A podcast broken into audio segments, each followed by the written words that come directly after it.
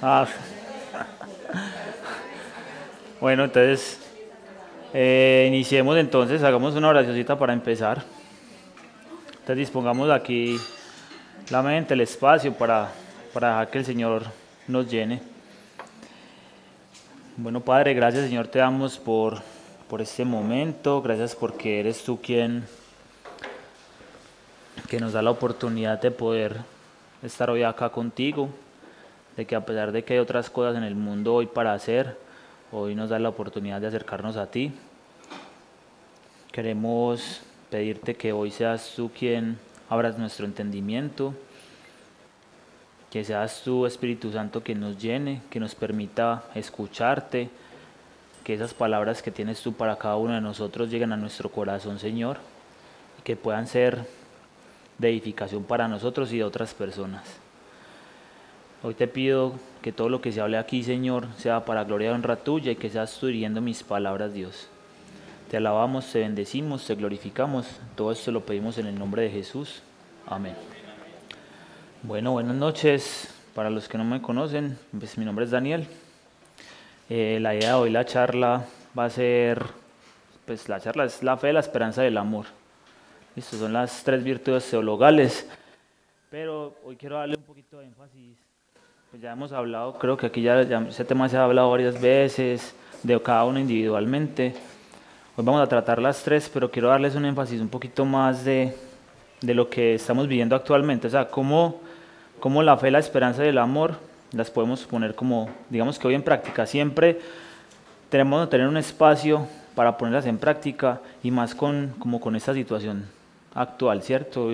Pues normalmente este mundo, ¿cierto? Es un mundo pues que, que es caído. Eh, cada vez pues van a empezar a suceder un montón de cosas nuevas que seguramente nos van a empezar a robar la paz, como lo que hemos visto hace poquito que nos ha tocado acontecimientos históricos. No sé si han visto el meme que dicen ya no más acontecimientos históricos, ya no quiero oír más. Eh, cada, y cada vez seguramente nos van a ir pasando cosas de ese estilo. Y, y, no es como por traer miedo, pero es como la realidad. Es la realidad de este mundo que finalmente Dios ya lo había dicho. Y quería empezar con este versículo para iniciar, que, que es Mateo 24, 10, 12, donde Jesús nos dice que en aquel tiempo muchos se apartarán de la fe, unos a otros se traicionarán y se, y se odiarán, y surgirá un gran número de falsos profetas que engañarán a muchos habrá tanta maldad que el amor de muchos se enfriará. Claro, entonces, inicialmente vemos cómo, cómo Jesús ya desde hace tiempo nos, nos, nos, avisaba que cada vez van a empezar a ocurrir un montón de sucesos que nos van a hacer enfriar en el amor, en la fe, va a hacer que nos alejemos de Él. Por eso es importante tener en cuenta estas tres virtudes, ¿cierto? Que es lo que, que, es lo que nos atañe hoy.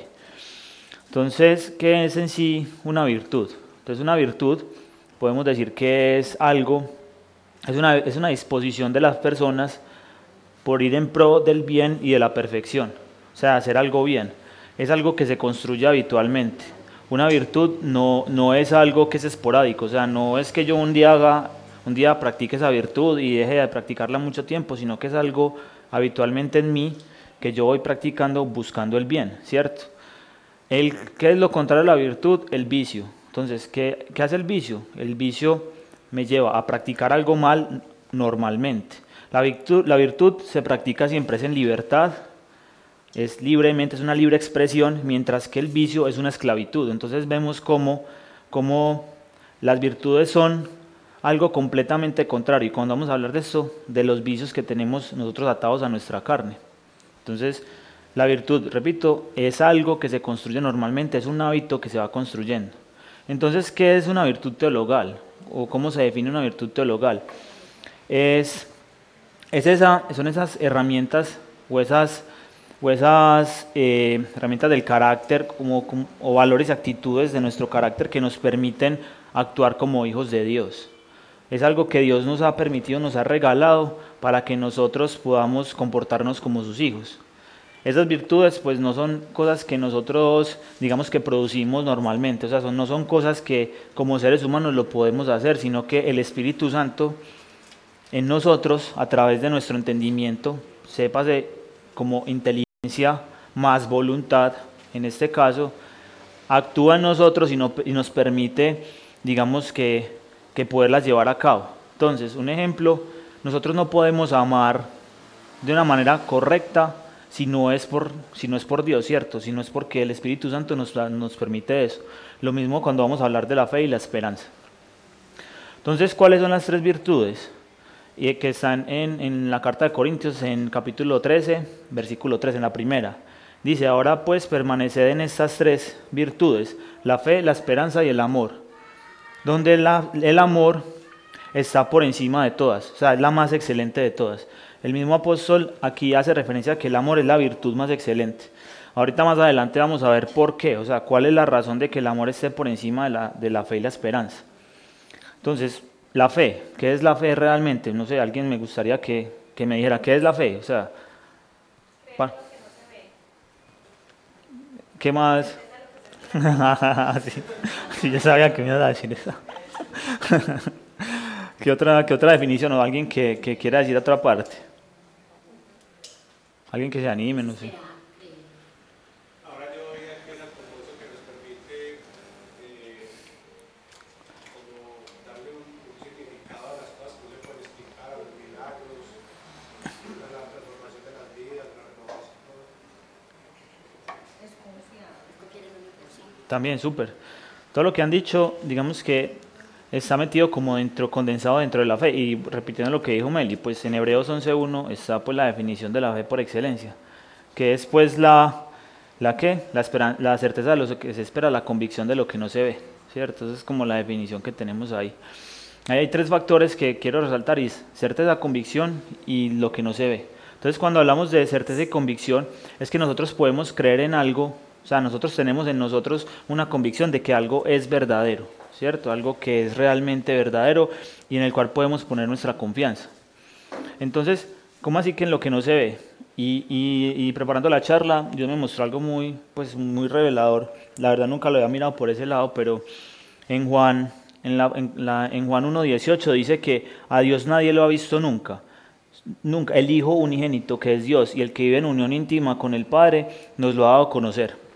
Entonces, relacionando lo que no se ve, claro, nosotros no podemos ver a Dios. Sin embargo, digamos que nosotros, a nosotros se nos revela Dios a través de su único Hijo Jesucristo.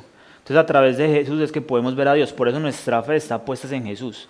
Por eso cuando nosotros ponemos nuestra fe en Jesús es que ponemos poner nuestra fe en Dios. Porque Él dice que la única, el único camino para poner nuestra fe es Él.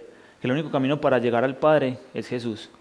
Entonces, siguiendo como esa línea, la fe tiene como tres pasos importantes. Entonces, el primer paso es el conocimiento, ¿cierto? Entonces, pues aquí creo que Pablo ya ha dado muchas charlas de cómo poner nuestra fe en práctica y eso, pero ¿cómo llegamos nosotros a la fe? O sea, ¿cómo realmente es que llegamos a esa virtud? Entonces, primero es el conocimiento, o, o digamos que la información. Nadie puede poner su fe en Jesús si no, nadie le ha hablado de Jesús. O sea, nosotros todos pusimos, escuchamos alguna vez de quién era Jesús, qué hizo, nos contaron del Evangelio y nos pareció interesante, ¿cierto? Entonces, escuchamos. Mucha gente escucha, pero no le pone ni atención. Entonces, el primer paso es el conocimiento, la información. El segundo paso es el asentimiento. ¿Qué quiere decir? Que nosotros esa información de la que escuchamos creemos que es verdad. Entonces a nosotros nos dijeron de que Jesús era nuestro salvador, Señor y Salvador y que hizo tal cosa y tal otra. Nosotros creemos que es verdad.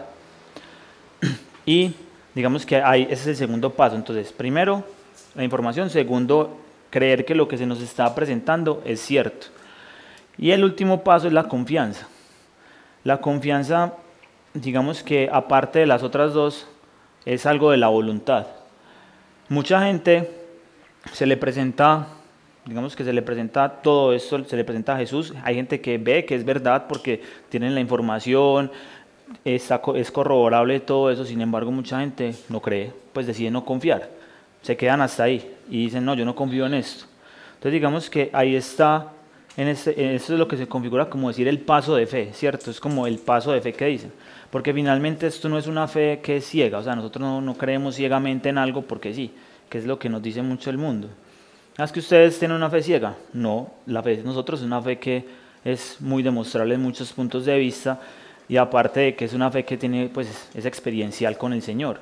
Entonces, la confianza es tan importante como conocer las demás. Lo que pasa es que ya la confianza está del, desde, desde mi ser, o sea, desde que yo decido seguir y poner todo, digamos que toda, todas mis fuerzas en seguir esa fe que, en la, pues, en depositar mi confianza en esa fe o en esa creencia que, que sé que es verdadera. Entonces la, la, fe tiene varios aspectos. Entonces podemos hablar que, que la fe es una fe que es sencilla, ¿cierto? Una fe sencilla es que, que, que no está muy adornada de cosas.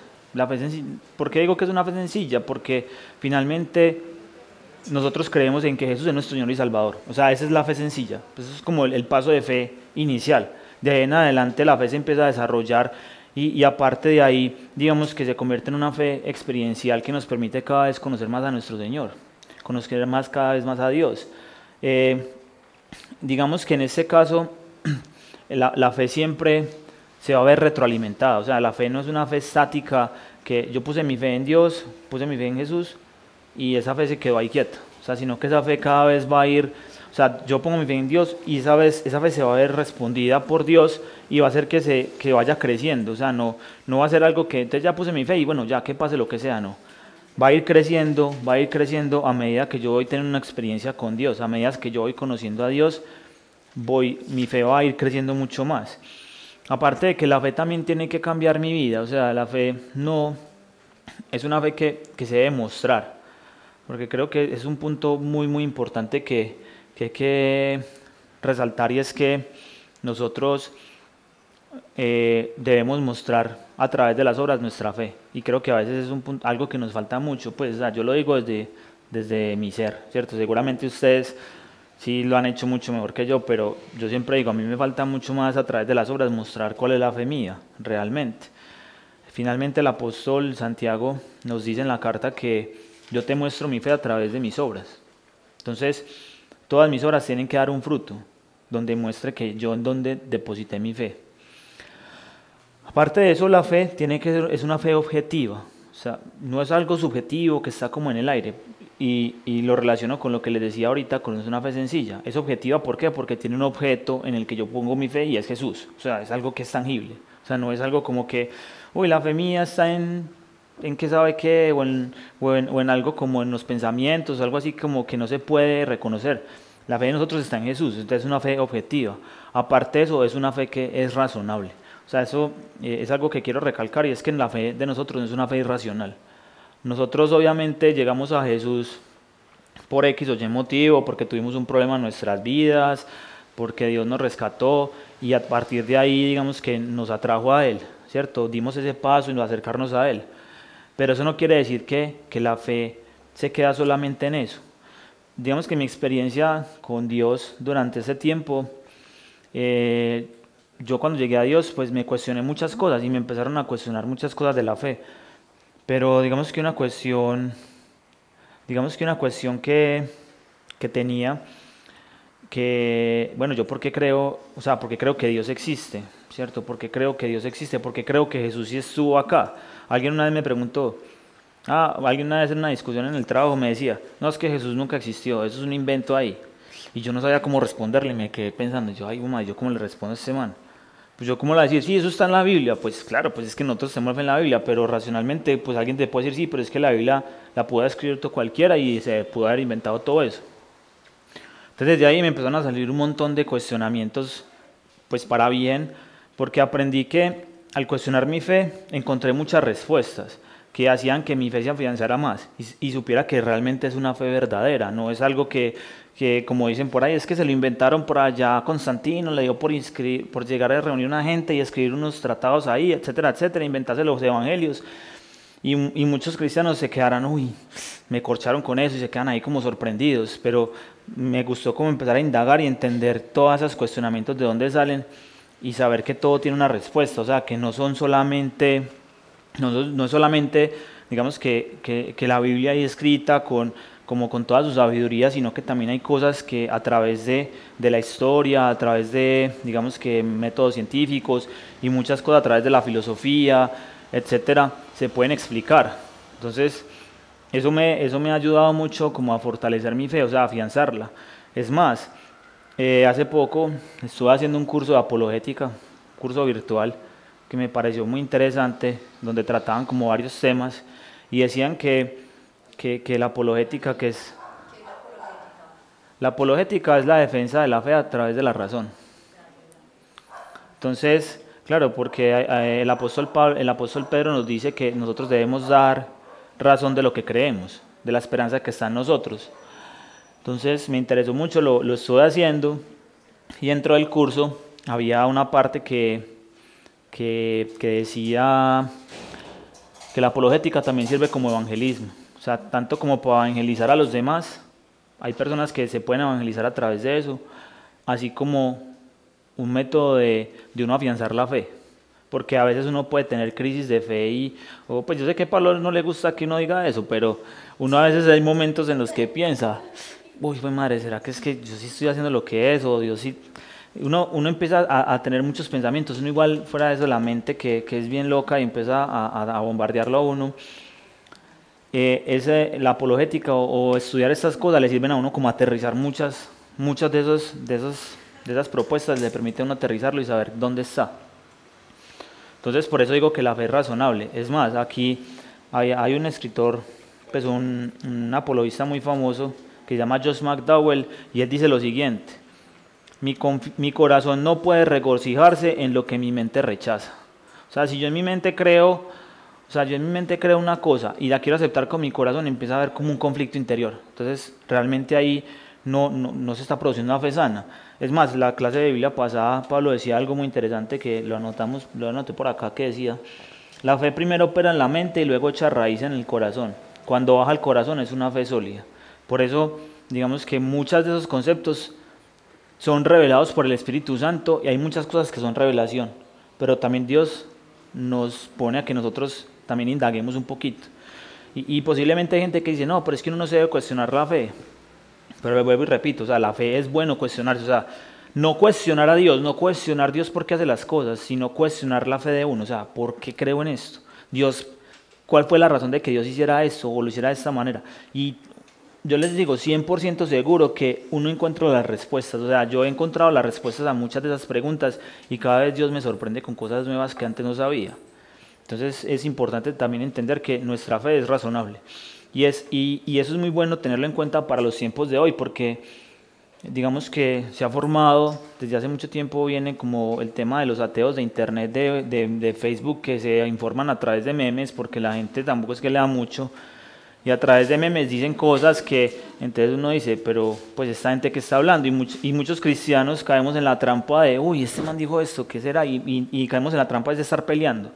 Y no se trata de, de, de, de, defender a Dios, ¿cierto? No se trata de discutir con los demás, sino que se trata también de que uno entienda, entienda que, que lo que uno defiende es la fe. O sea, ¿por qué creo en lo que creo?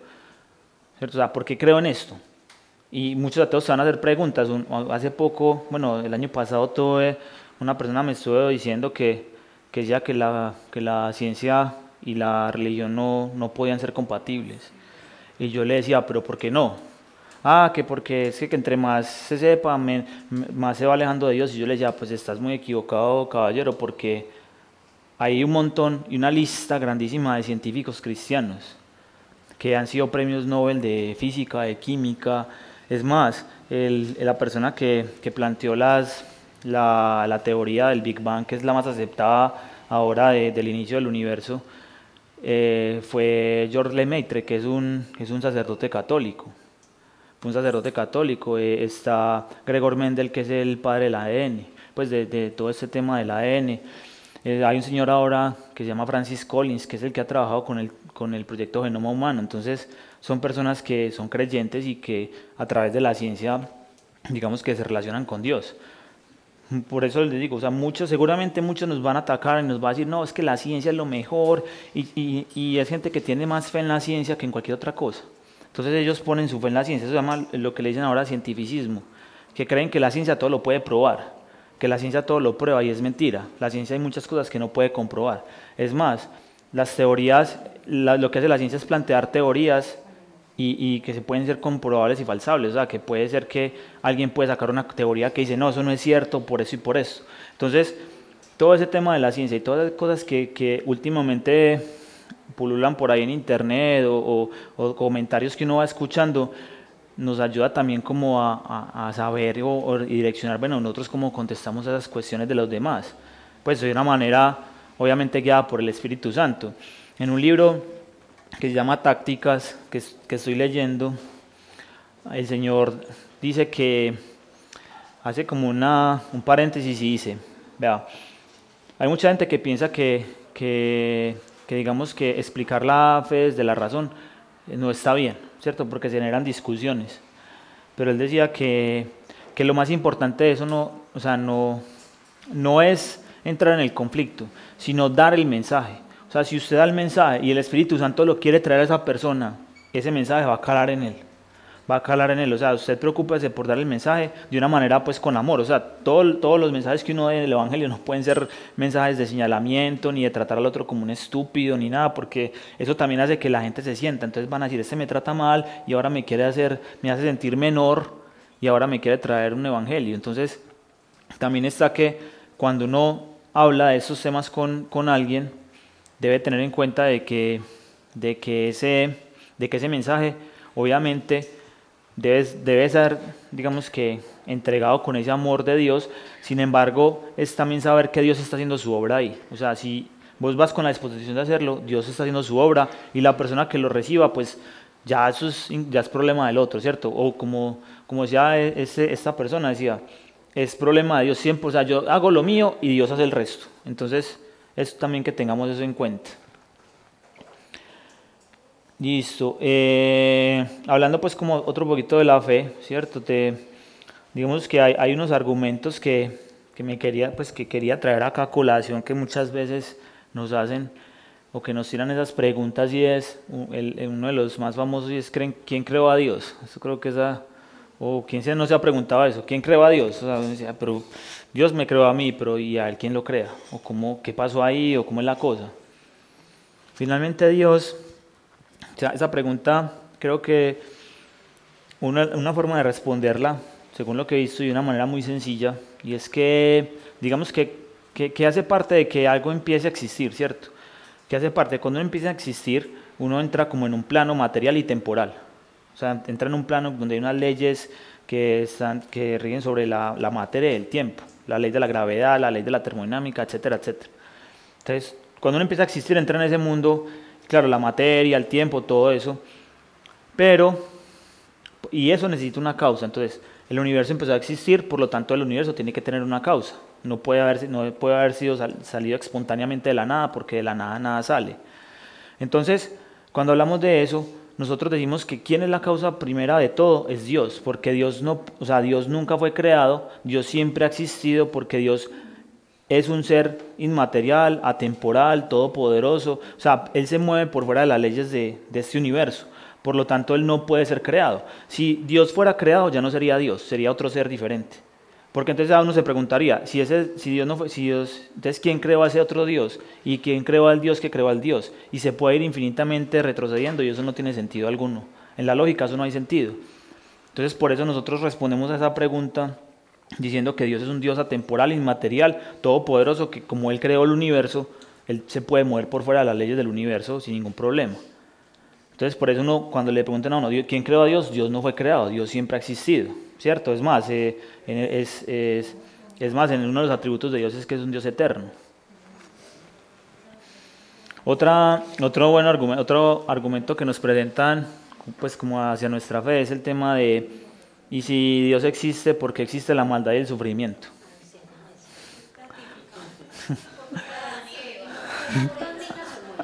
Sí, sí, sí, sí, todo el mundo le pregunta, ay, pero es que si Dios existe, ¿por qué se muere tal persona, tal cosa?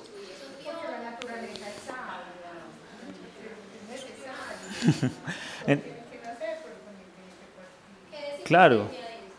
Cuando le preguntan a uno eso, por...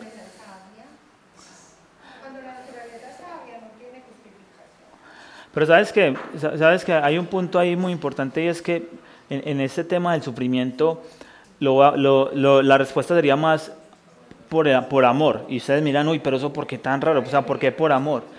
¿Por qué por amor? Porque es que Dios a nosotros nos dio algo que se llama libre albedrío, ¿cierto? ¿Y qué es el libre albedrío finalmente? Que Dios nos permite a nosotros escoger hacer el bien o hacer el mal. Escogerlo a Él o no escogerlo a Él. Entonces, claro, cuando nosotros, pero porque Dios si Dios sabía que todo esto iba a pasar, ¿por qué nos dio libre albedrío?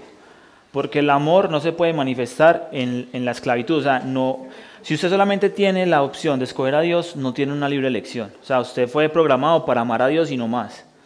Entonces no hay amor, no hay un amor libre. Por eso Dios permite el libre albedrío, es para que nosotros, para que el amor que se produzca ahí, sí sea un amor verdadero, porque usted decide seguirlo a Él, no lo obligan. Aquí, aquí ¿quién ama a alguien por obligación?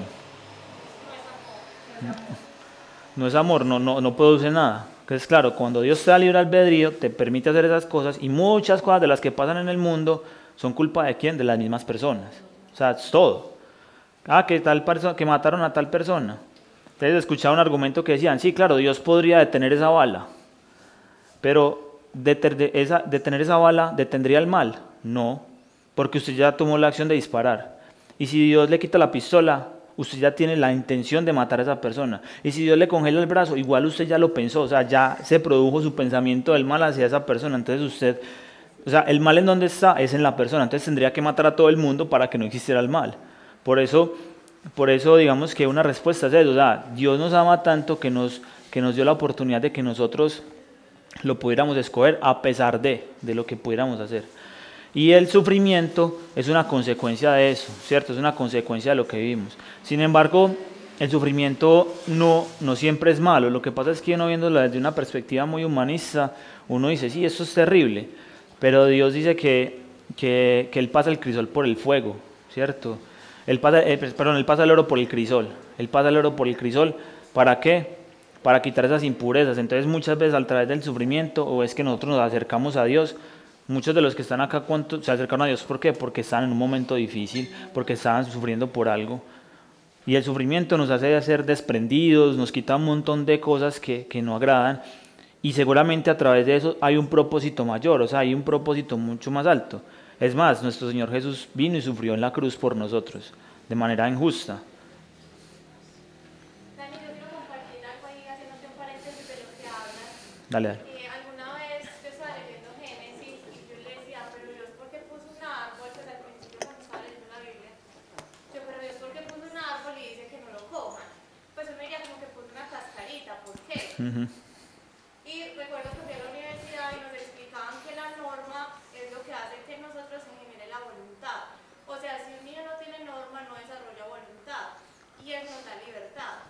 Entonces fue muy lindo porque Dios me explicaba y me decía, es que si no ponía el árbol, tú no ibas a ser libre de escogerlo o no escogerlo. Y me ha pasado particularmente que yo muchas veces le digo a Dios, pero ¿por qué permites que esto pase en mi vida, algunas tentaciones? Y, es- y uno le dice, Dios, quítalo, quítalo, quítalo. Y es como, no, ejerce tu Finalmente ejerce tu libertad. Sí, súper. Sí, súper. Muchas gracias, Meli. Exacto, claro. Si nosotros, si Dios nos escondiera como las opciones para que nosotros no tomáramos la mala decisión, pues igual, lo mismo, o sea, no nos está enseñando nada. O sea, no, ¿qué aprenderíamos de eso? Nada, porque es- todo sería tan fácil y todo sería tan fácil de tomar una decisión que es esta siempre. Pero Dios nos va a poner la opción, escoja.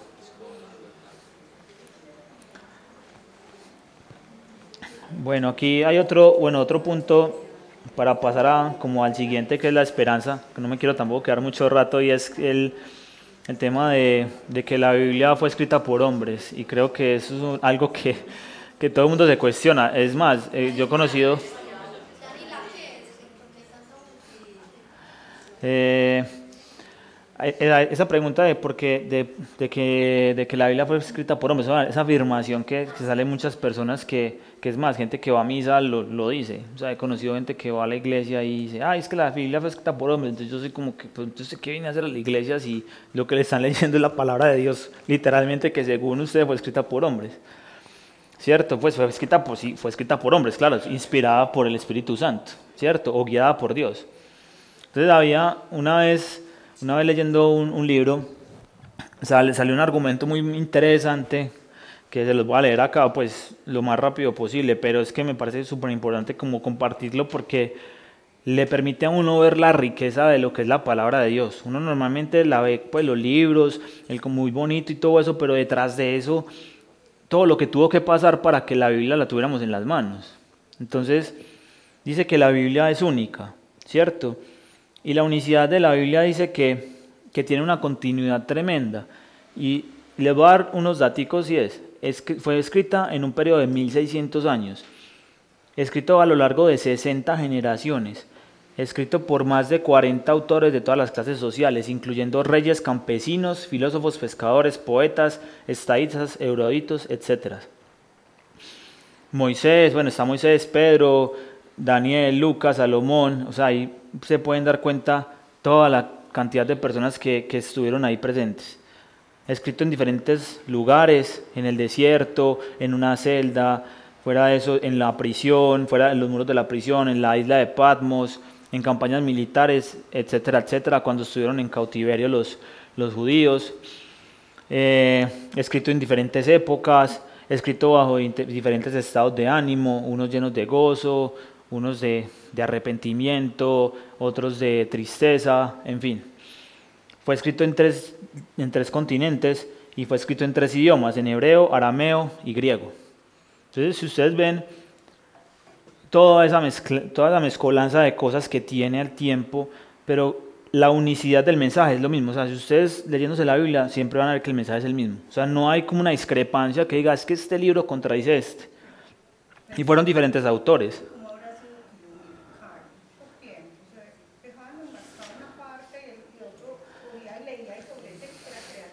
Digamos que digamos que pues muchos de, esas, de esos libros pues fueron escritos pues, pues profetas o personas de, que Dios separaba, ¿cierto? Eh, pero digamos que en el contexto donde se escribía pues cada uno iba colocando lo suyo. Por ejemplo, los salmos escritos por David, pues que tuvo varios momentos en los que, claro, eh, pecó contra Dios o, o estaba perseguido o estaba muy contento, glorificaba a Dios. Entonces hay varias partes, sin embargo, ¿cómo se compila la Biblia? O sea, ¿cómo llegamos a tener todos esos libros? ¿Cómo en, entonces, para tener con el compendio, los judíos tenían lo que era la Torah y después era lo que es el, el Tanakh, que es todo el, Antiguo Testamento. Ellos ya tenían como eso, o sea, ya eso está definido y eso es como el canon. En el Nuevo Testamento, pues hicieron varios concilios, la iglesia primitiva, y definían que si era canon o no, de acuerdo a las enseñanzas de Jesús y lo que veían, porque no cualquier cosa podían meterla ahí. O sea, inspirados por el Espíritu Santo, sacaban los libros que no eran realmente inspirados y dejaban los que eran. Porque mucha gente va a decir, ay, pues que hay como 40 evangelios más apócrifos, y usted lee esos evangelios y no tienen nada que ver con los otros. Dani, entre los libros se citan, o sea, uh -huh. después también lo unieron, porque los que tuvieran cita en común los unieron. Claro, y muchos evangelios citan Isaías, citan Salmos, etc. O hay otros que, o, si ves también, por ejemplo, los evangelios, eh, lo que es Lucas y el evangelio de Mateo fueron inspirados en el evangelio de Marcos. O sea, entre, digamos que entre ellos mismos también, obviamente, como estaban tan cercanos, si alguien escribe algo diferente, decía, uy, no, eso es mentira, ¿cómo vas a poner eso? Entonces eso, o sea, eso también le da como una pureza a la Biblia. O sea, cualquiera podía decir, desmentir, eso no está bien. Eran coherentes. Uh -huh. Entonces... Dani, qué pena que me te la cucharaste, muy bonito ese tema. Porque es el libro más cuidado, o sea, fue el primero impreso, el más vendido, el más atacado, pero Dios lo ha cuidado obviamente Ujú. especialmente. Entonces, la- también está la divinidad que ha sido protegido de forma sobrenatural. ¿Y desde hace cuánto que se, o sea, que hablamos del tiempo en que duró para hacer, que nunca tuvo una modificación a lo largo después de ese tiempo? Ujú. ¿Y cuál sería la razón para no volverse a modificar? No, porque, porque digamos que, y finalmente creo que hay una parte que dice que no, pues que añadirle a este, a este libro más cosas, etcétera. O sea, creo que hay una parte que, que especifica que eso no, no está bien, o sea, añadirle más cosas a, a este libro, pero, pero lo que dice Meli, o sea, Dios cuidó también su palabra, porque Él se quería revelar a nosotros a través de su palabra, la cuidó también que durante tantos años, pues todos estos, todos estos siglos, sigue, se sigue manteniendo, se sigue vendiendo, se ha protegido, hay en lugares donde no tienen acceso a una Biblia y les llega, ¿cierto? O sea, la divinidad es muy importante, sin eso no, no, no hay como ese sentido, pero creo que es- ese es como el punto más importante de todos. Claro, si es un Dios que quiere revelarse, ¿cómo va a permitir que la palabra no llegue a sus hijos o llegue a las personas que quieren que lo conozcan? Entonces, vean todo, todo lo que tiene la Biblia, tantas cosas y el mismo mensaje, o sea, el mensaje sigue siendo igual. Entonces, como en esa época no existía ni el internet, ni existía el teléfono, hoy vení, pongámonos de acuerdo para decir esto y, y vos hagamos una conspiración, porque eso siempre dicen, ah, es que la conspiración de que es que se unieron para, pero es muy difícil, o sea, es que si ustedes tienen esos datos, eso es imposible, o sea, esa conspiración, ¿quién la va a hacer? No lo hacen ahora, ahora la van a hacer en esa época. Entonces, digamos que en sí nuestra fe, nuestra fe desde muchos puntos y hay muchas otras cosas que me gustaría conversar con ustedes, pero lo que los invito es, o sea, cada vez nuestra fe va a ser más atacada, ¿cierto? Eso, eso ya lo hemos visto. Durante todos los años siempre se han perseguido los cristianos, digamos que en Oriente se persiguen de otra manera, se persiguen ya más de encarcelarlos, matarlos. Nosotros aquí en Occidente pues todavía tenemos muchas libertades, sin embargo, ustedes ven cada vez cómo van atacando más nuestra fe, ¿cierto? Entonces es bueno que también nos preparemos y estemos dispuestos a, explicarle a los otros por qué. O sea, claro, a través de, nuestro, desde nuestra experiencia con Jesús y nuestro testimonio, pero también a través de lo que nosotros podamos hablar y, contarles. Listo. Eh, bueno, ahora siguiendo con el, con el otro punto que es la esperanza, ¿cierto? La otra virtud, que es la esperanza. La esperanza eh, está muy conectada con la fe. O sea, prácticamente la una depende de la otra. O sea, son correlacionadas. No se puede excluir la fe ni la esperanza aparte. Son, son dos virtudes que la una, o sea, la tanto la una como la otra dependen de sí. Y lo voy a explicar de esta manera. La esperanza, ¿qué es? Es una fe puesta a futuro. ¿Cierto? Es una fe proyectada hacia el futuro en las promesas de Dios para mi vida es que yo espero que Dios, ¿cierto?, va a cumplir sus promesas y va a cumplir lo que Él ha dicho. Por eso, si yo tengo fe y no tengo esperanza, mi fe es una fe fría, es una fe inexistente. Y si yo digo que tengo esperanza pero no tengo fe, estoy mintiendo porque finalmente, o sea, la fe es, esa raíz, pero también tiene que tener un resultado. Eh, digamos que la fe, aquí hay, un, hay algo Santo Tomás decía que la esperanza es la virtud que otorga al hombre la confianza absoluta de que conseguirá la vida eterna y los medios para llegar a ella con la ayuda de Dios. Entonces es muy interesante porque ¿cuáles son las promesas de Dios para todos? Que nosotros vamos a, la vida eterna, ¿cierto? Vamos a, a resucitar con Él, vamos a estar en la eternidad con Él, ¿cierto? Que vamos a ser salvos. Entonces nuestra esperanza está puesta en el reino de los cielos, en eso. Finalmente, Claro, con todo lo que sucede ahora, uno tendrá la esperanza de decir, uy, no, este mundo va a mejorar y que va a haber paz y lo que sea, pero ya sabemos, pues por Apocalipsis eso no va a pasar. O sea, Dios nos lo ha venido diciendo y, y, suena a veces muy crudo porque uno, uno dice, ay, claro, es que, es que, no, yo quiero que haya paz en el mundo y que todo sea muy bonito. Sí, claro, todos queremos que la gente se ame y eso, pero eso no pasará hasta que nuestro Señor venga. Entonces, ¿cuál es nuestra esperanza? Nuestra esperanza no está puesta aquí que, que, el mundo va a ser un mejor lugar, sino que nuestra esperanza está puesta en qué? En que vamos a ir al cielo con Dios. O sea, que el, reino de los cielos es nuestra casa realmente. ¿Qué nos permite entonces la esperanza en sí? O sea, ¿qué nos permite a nosotros? Nos permite tener propósito. O sea, nos permite tener una vida con propósito o sentir ese propósito de vida que no es algo vacío o es algo como que va y uno se sienta ahí y no pasa nada y como que lo mismo, como esas personas que, que todos los días hacen lo mismo y uno los ve como sin ganas de nada. O sea, eso es gente que no tiene realmente una esperanza. Y la esperanza no significa que todo va a ser, o sea, que entonces como yo estoy con Dios, todo va a ser muy bonito. No, la esperanza significa que cuando yo voy a estar en los momentos más difíciles, voy a tener un apoyo en el Señor que me va a ayudar a superar esos momentos. Ahorita hablábamos del sufrimiento y, y, todo, o sea, todos los seres humanos, independientemente de la religión o lo que creamos, vamos a pasar por momentos duros. Pero como nuestra esperanza está puesta en el Señor, ¿cierto? Nuestra fe está ahí con el Señor. Esa esperanza es la que nos permite atravesar ese dolor, atravesar ese momento difícil y, y digamos que de sufrimiento para nuestras vidas. Obviamente, obviamente muchas personas en el mundo piensan que, que la esperanza es todo súper bonito y eso, pero pues viéndolo aquí como la virtud que, que Dios nos presenta, sabemos que, que, esa esperanza realmente nos va a dar fuerzas. Algo que, que también me parece muy importante y es que nos recuerda la misericordia de Dios. La esperanza nos recuerda que tan misericordioso es el Señor. ¿Por qué? Porque cuántas veces hemos fallado cada uno de nosotros al Señor, cuántas veces nos hemos equivocado y hemos vuelto a Dios y Dios siempre nos recibe. Y uno siempre la embarra y, y uno vuelve a Dios y Dios lo perdona y todo eso.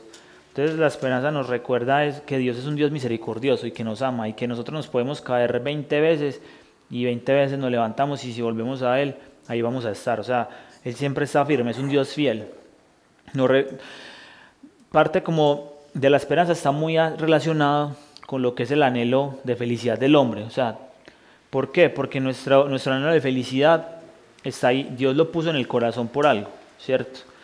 Y eso se relaciona mucho con la esperanza porque al, poder nosotros tener algo, o sea, esperar algo de felicidad, nuestra esperanza, nosotros podemos colocar nuestro anhelo de felicidad en cualquier cosa mundana, ¿sí? ah, que la plata, que lo que, lo que me va a dar una familia, o lo que me va a dar, no sé, eh, tener mucho poder, etcétera, etcétera, o viajes o lo que sea. Finalmente, cuando uno encuentra, llega a ese punto, uno sabe que eso no es lo que lo hace feliz. O sea, uno dice, bueno, ya lo logré, que eso no me hace feliz. Entonces, ese anhelo de felicidad está muy asociado a la esperanza, porque claro, como nosotros la felicidad la estamos o sea, nuestra felicidad debe estar puesta en tal punto de que nosotros cuando conozcamos al Señor, ahí está nuestra felicidad. Por eso se relaciona tanto como con ese tema de la esperanza. Y algo que también, digamos que, que esto nos hace, que esta virtud nos, digamos que nos permite o, nos hace acercar al Señor, es la manera en cómo, o sea, lo voy a decir como a través de las personas, ¿cierto? ¿Cuántas personas muchas veces a través de un hermano o una persona, cuando uno está en un momento difícil, le ayuda a uno? Le ayuda o le muestra como esa misericordia, le muestra ese amor, le demuestra que aún hay esperanza para creer en algo más, para poder ponerla en Dios. Ese buen samaritano ese buen samaritano que muchas veces nos ayuda por alguna, o sea, de manera desinteresada, muestra su amor de Dios a través de alguna acción o lo que sea, y nos lleva a acercarnos a Dios o a una persona, lleva a que esa persona pueda tener como una conversión.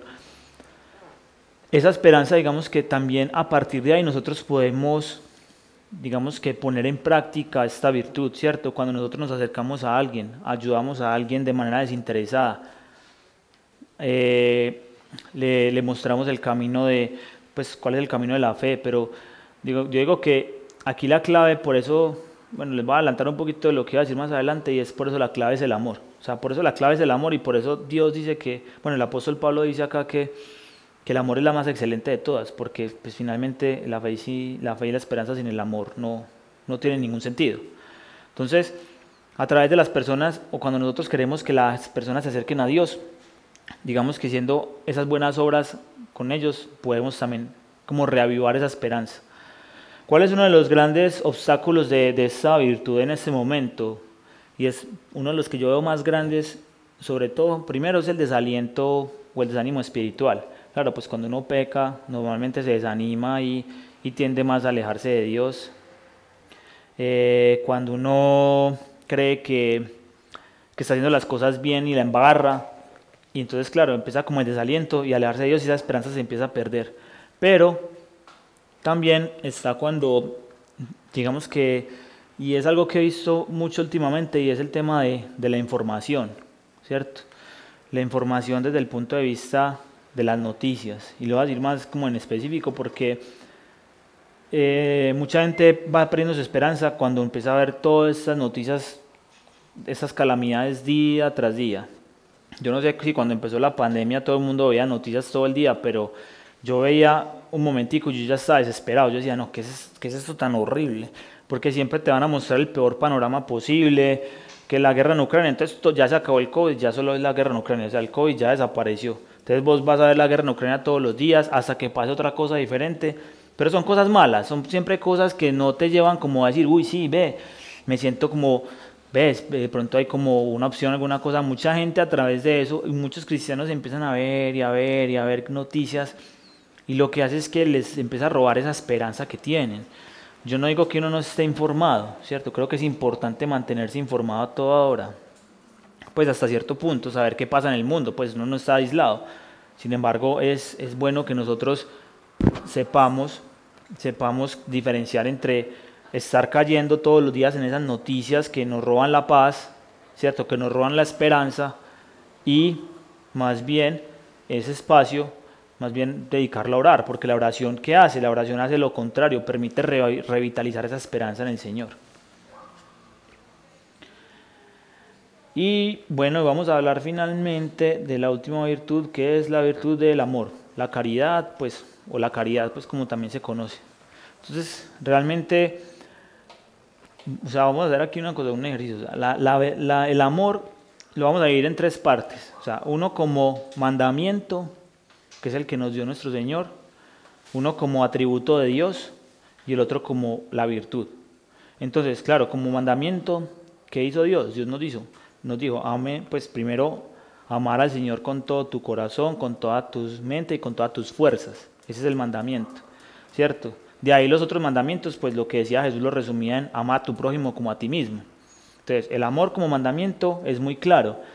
Y mismo Jesús nos dice, el, el, amor es lo que nos distingue a nosotros como cristianos, o sea, es nuestro distintivo por excelencia.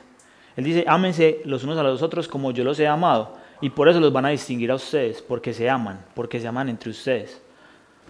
Entonces, es, es, es, digamos que como mandamiento es entender que es una distinción muy importante. Como atributo de Dios, Dios obviamente tiene una cantidad de atributos muy grande, pues tiene muchos, aquí no, pues no me acuerdo de todos, sin embargo, hay algo que, que, creo que se ha confundido demasiado y es que en la Biblia dice Dios es amor, ¿cierto? Juan dice Dios es amor. Sin embargo, mucha gente tiende a, malinterpretar que Dios es amor y ustedes creen que Dios es un Dios alcahueta.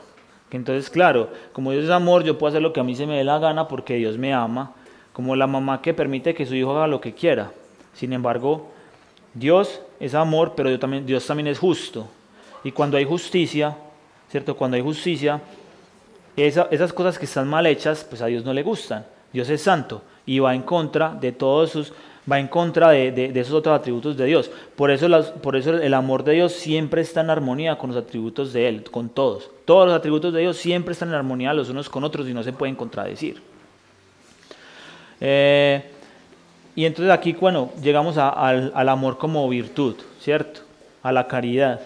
Entonces, ¿qué es la caridad?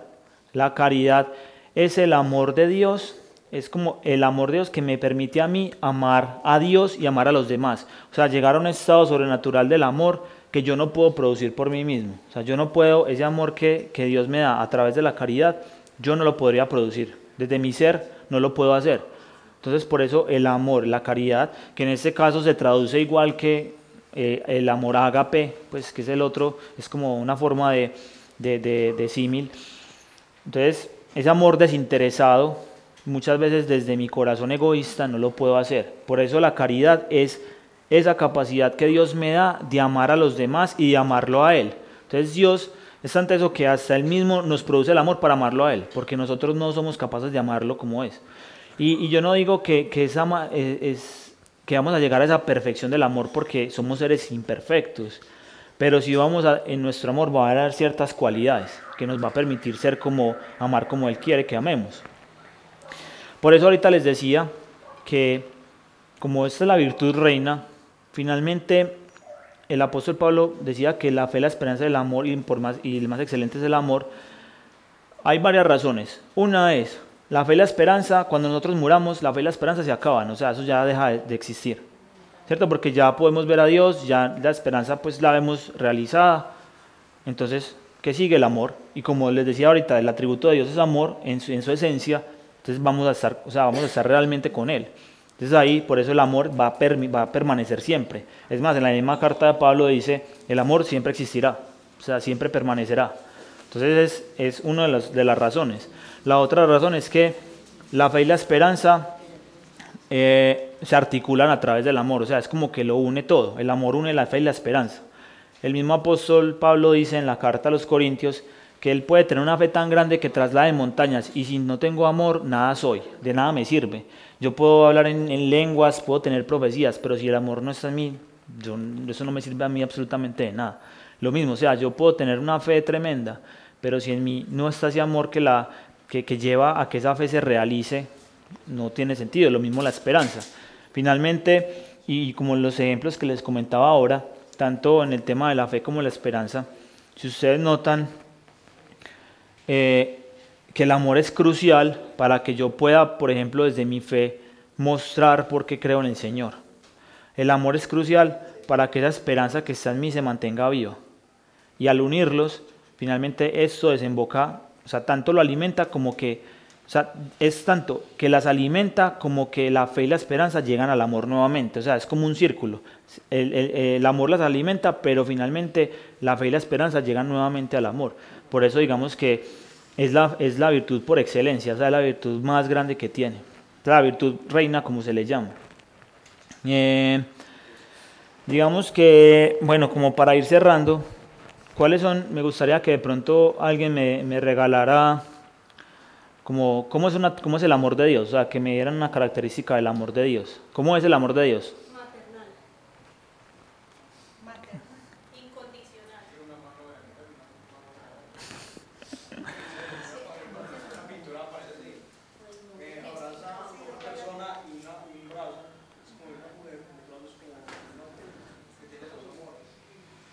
Ah, ok.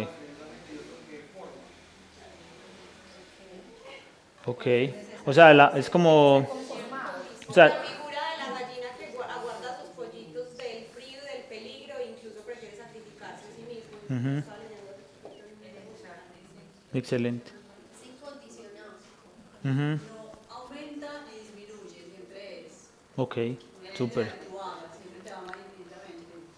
En el chat dicen que libre y cero. Ok, súper. Constantemente busca hacer lo bueno al Ok. Sí, así es, súper. O sea, vean todas las definiciones. Creo que ustedes tienen muy claro lo que es el amor de Dios. Pues repasando varias cosas, el amor de Dios no es egoísta, ¿cierto? Y ahorita vamos a leer el pasaje, pues que es por excelencia la definición del amor de Dios, pues, pero, pero es bueno como uno hacer el ejercicio y, y pensar cómo es realmente con uno, cómo ha sido el amor de Dios con cada uno de nosotros. Mi mamá decía algo muy bacán, decía, el amor es el reflejo de Dios. Claro, súper. Sí, es que finalmente Dios es amor, ahí está el reflejo de Él. Excelente, sí, muy, muy sabia tu madre. Digamos que, que el amor de Dios, como dicen, todo lo perdona, ¿cierto? Todo lo perdona, pues, ¿cuántas, o sea, la misericordia de Dios con nosotros, qué tan inmensa es? Cuando la embarramos y volvemos a Él. El amor de Dios es, no es egoísta, ¿cierto? Siempre se da, nunca se estanca, fluye, es incondicional. Eh, digamos que un aspecto del amor de Dios es que siempre busca, siempre busca, eh, digamos que el bien de los otros por encima del bien mío, ¿cierto? Que es pues como una definición de, de lo que no es el egoísmo. Eh, es algo que, que da vida, ¿cierto? El amor de Dios infunde vida en nosotros. Yo creo que cuando uno llega a Dios, siente como el amor de Él tan fuerte que uno sabía que estaba muerto espiritualmente y Él lo, los, lo, renueva a uno. Eso es como el poder del amor de Dios que Él tiene. Eh, digamos que, que el amor de Dios que nos permite, aparte de, de, todas estas cosas, nos ayuda a que nosotros nos vaciemos de, de nuestro propio ser. O sea, el, cuando el amor de Dios llega a nosotros, nos permite vaciarnos de nuestros propios deseos y nuestros propios, digamos que, anhelos y cosas. Cuando realmente lo estamos viviendo, Dios nos permite a nosotros sacarnos de ese egoísmo en el que vivimos. ¿Y cómo lo podemos, digamos que entonces, eh, definir en sí? O sea, hacer ya una definición completa. Y ahí sí me gustaría que alguien me ayudara leyendo en la carta a los Corintios, en la primera, en el capítulo 13, creo que es el versículo 7.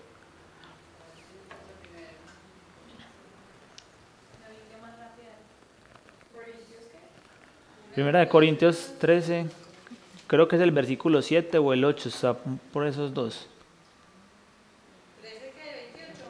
8, 7, 7, 8, más o menos ahí donde empieza el amor. Ajá. El amor es sufrirlo todo, creerlo todo, esperarlo todo, soportarlo todo. El, am- el amor jamás dejará de existir. Un día el don de profecía terminará y ya no se hablará en lenguas, ni serán necesarios los conocimientos,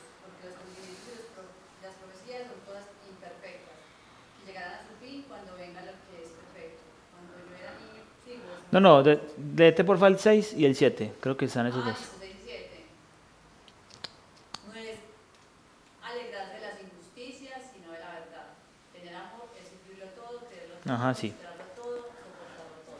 Entonces el amor de Dios, creo que esa es la mejor definición del amor de Dios. Y ahí cuando uno de pronto sienta como, bueno, no sé cómo, cómo Dios es conmigo, no sienta como ese acompañamiento, no puedo, creo que puede ir a, a este capítulo y, hablar, y, y leerlo, ¿cierto? Es paciente, no se, no se jacta en la injusticia, no, no es orgulloso, todo lo perdona, no es envidioso, todo lo tolera y siempre se va a complacer en la verdad. Entonces, como para ir cerrando, les voy a dejar como un resumen muy sintetizado de lo que hablamos acá, en esta frase, que dice que por fe tenemos conocimiento de Dios, por la esperanza confiamos en el cumplimiento de las promesas de Cristo y por la caridad obramos de acuerdo con las enseñanzas del Evangelio. Entonces yo creo que todo eso lo podemos resumir en esta frase. Obviamente, pues es un tema muy largo y a la fe, la esperanza del amor podríamos dar por ahí tres o cuatro clases. Son temas muy largos, pero, pero quería traerlo como a colación todo esto, como entender también que, que Dios nos ha brindado estas herramientas para que nosotros realmente podamos comportarnos como sus hijos. Yo creo que a la hora de, de nosotros mostrar el amor a, nuestros, pues a, a nuestro prójimo y a los demás, eh, es difícil, o sea, eso no es algo fácil. Hay, hay, algo que me parece muy teso y que no está en ninguna otra, o sea, ninguna otra religión te lo va a decir. Y lo dice Jesús. Amen y oren, o sea, oren por los que los persiguen y ámenlos. No es como que, uy, no, eso es muy difícil. O sea, amar a los enemigos y orar por ellos para acabar de ajustar. Entonces eso demuestra qué tan grande es el amor del Señor y que, y que eso es lo que nos manda hacer. Sobre todo, sobre todo en, en estos tiempos. Dios siempre nos ha mandado hacer eso. Lo que pasa es que ahora, con todo lo que vivimos, va a ser muy difícil. Y mucha gente, como lo decía al principio, mucho, el amor de muchos se va a enfriar, se van a, o sea, va a haber muchos problemas, la fe se va, va a desaparecer en muchos, se van a alejar de Dios.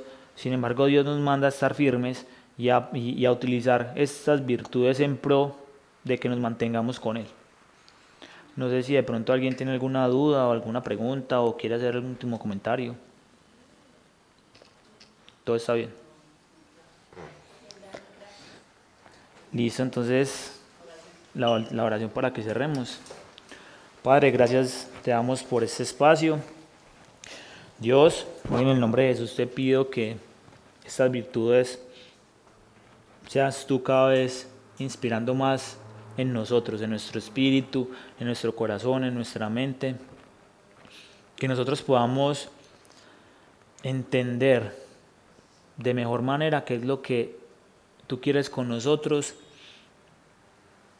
a través de, de, estas virtudes, Señor. ¿Cómo quieres que las apliquemos? ¿Cómo quieres que en nuestra vida las pongamos en práctica, Dios?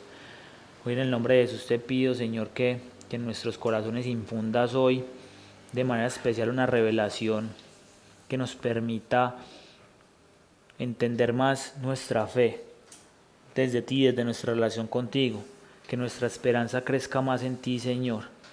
Y te pido, Dios, que nos des un amor sobrenatural todos los días para amar a los demás, Señor, para amarnos a nosotros mismos y amarte a ti sobre todas las cosas, Dios. Que siempre te estemos, que siempre estés, Señor, por encima de cualquier cosa, Dios. Hoy te pido, Señor, que perdones, Señor, todas esas veces que, que hemos dejado de amarte, Señor, que hemos, te hemos olvidado, Señor, y que muchas veces hemos puesto más la atención en otras cosas que en ti. Hoy, Señor, te pido que todas las personas aquí reunidas y aquellos que escuchan, Señor, sean bendecidos por ti, que ahorita permitas que lleguemos a nuestros, a nuestros hogares, Señor, sanos y salvos, y que toda persona que en este momento tenga algún problema, Dios, alguna tristeza, Señor, en su corazón, hoy seas tú contentándolo, Dios, y dándole gozo y paz para este momento. Te alabamos y te bendecimos, Señor, en el nombre de Jesús lo pedimos. Amén.